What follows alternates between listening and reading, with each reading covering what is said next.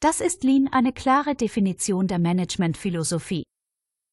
Über 220.000 verkaufte Exemplare. In 14 Sprachen übersetzt. Das ist Lean, die Lösung des Effizienzparadoxons, gehört zu den Bestsellern der schwedischen Managementliteratur.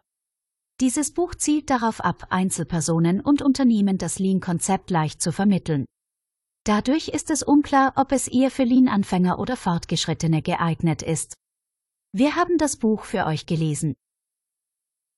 Lean, ein Konzept, das in der Unternehmenswelt weit verbreitet ist. Es wird branchenübergreifend angewendet und ist gleichzeitig immer wieder in der Debatte. Denn es herrscht immer noch Uneinigkeit darüber, was Lean konkret ist. Entsprechend groß sind die Missverständnisse über diese Managementphilosophie. Das vorliegende Buch, so werben die Autoren Niklas Modig und Peer Alström, verfolgt das Ziel, das Lean-Konzept dank seiner konkreten und klaren Sprache sowie seiner Beispiele verständlich zu machen. Schwedische Lean-Experten werden zu Mittelspersonen. Die Autoren erlauben sich dieses Vorgehen aufgrund ihrer langjährigen und umfassenden Kenntnisse auf dem Gebiet der schlanken Produktion. Niklas Modig schöpft sein Wissen über Lean und dessen Anwendung außerhalb der Fertigungsindustrie aus stundenlanger Erfahrung in Toyotas Serviceorganisation. Unterdessen gilt Peer Alström mit zahlreichen Veröffentlichungen und mehr als 20 Jahren Forschung im Bereich Lean als Pionier auf diesem Gebiet. Gemeinsam definierten sie den Begriff des Effizienzparadoxons.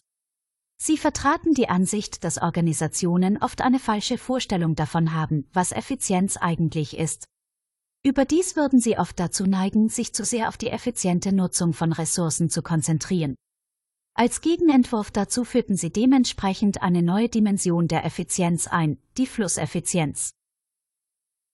Durch Beispiele linear bringen.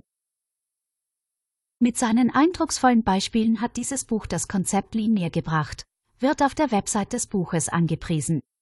Die ersten fünf der insgesamt elf Kapitel zielen dementsprechend darauf ab, durch anschauliche Darstellungen die folgende Frage zu behandeln. Wie kann ein Verdachtsfall zu einer medizinischen Diagnose führen? Im ersten Fall muss die fiktive Patientin insgesamt 42 Tage darauf warten, um ihren Befund zu erhalten. Der Grund dafür sind viele Zwischenstationen, die sie zuerst durchgehen musste, mehrere medizinische Prozesse an verschiedenen Institutionen und Kontakt mit verschiedenen AnsprechpartnerInnen.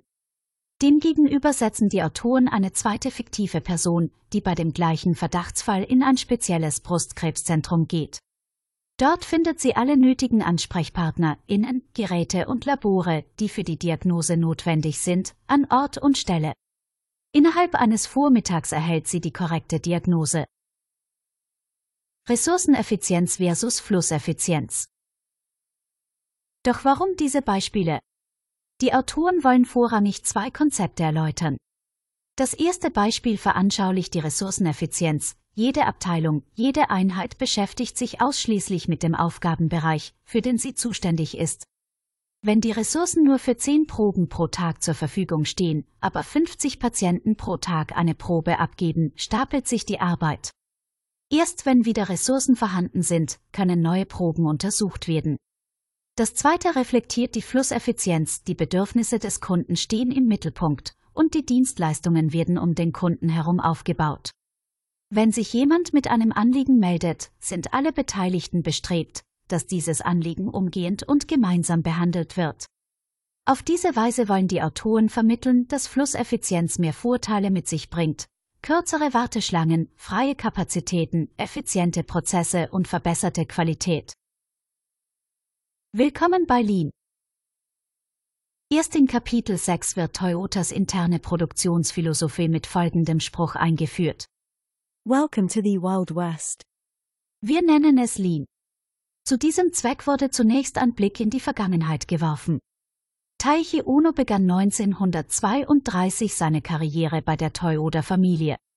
Er wird als der Gründervater vorgestellt, der die Philosophie des Toyota-Produktionssystems über einen Zeitraum von 60 Jahren kontinuierlich weiterentwickelte. Das Zitat Wir tun nichts anderes, als die Zeitlinie zu analysieren, die mit dem Eingang des Kundenauftrags in unserem Werk beginnt und endet, wenn wir das Geld in Händen halten. Wir analysieren lediglich die Zeitlinie, indem wir die nicht wertschöpfenden Verschwendungen reduzieren, aus Onos Buch. Toyota Production System Beyond large-scale production. Wird von den Autoren geschickt eingesetzt.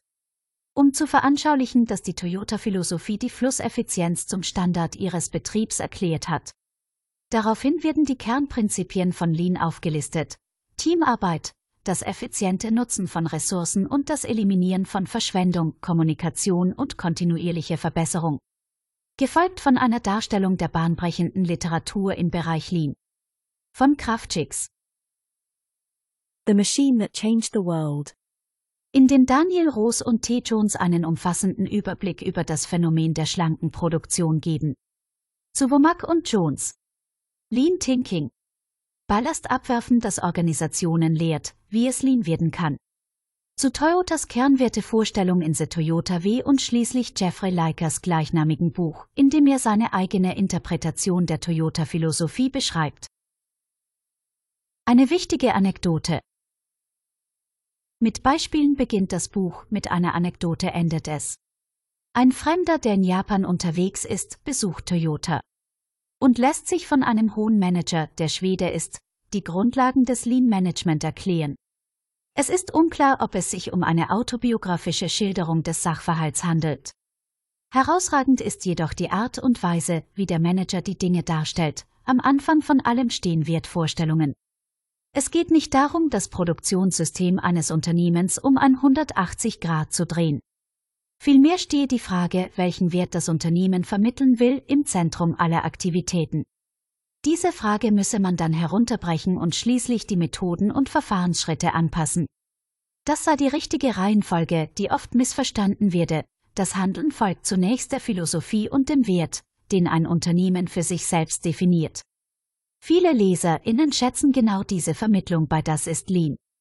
Hier geht es nicht um die Lean-Tools, sondern um essentiellere Aspekte, ein sehr gut geschriebenes Lean-Buch, das sich nur wenig mit den klassischen Lean-Methoden, sondern vielmehr mit dem Thema der Grundprinzipien von Lean und der erforderlichen Kultur- und Mindset-Veränderung befasst, beschreibt ein Rezensent auf Amazon.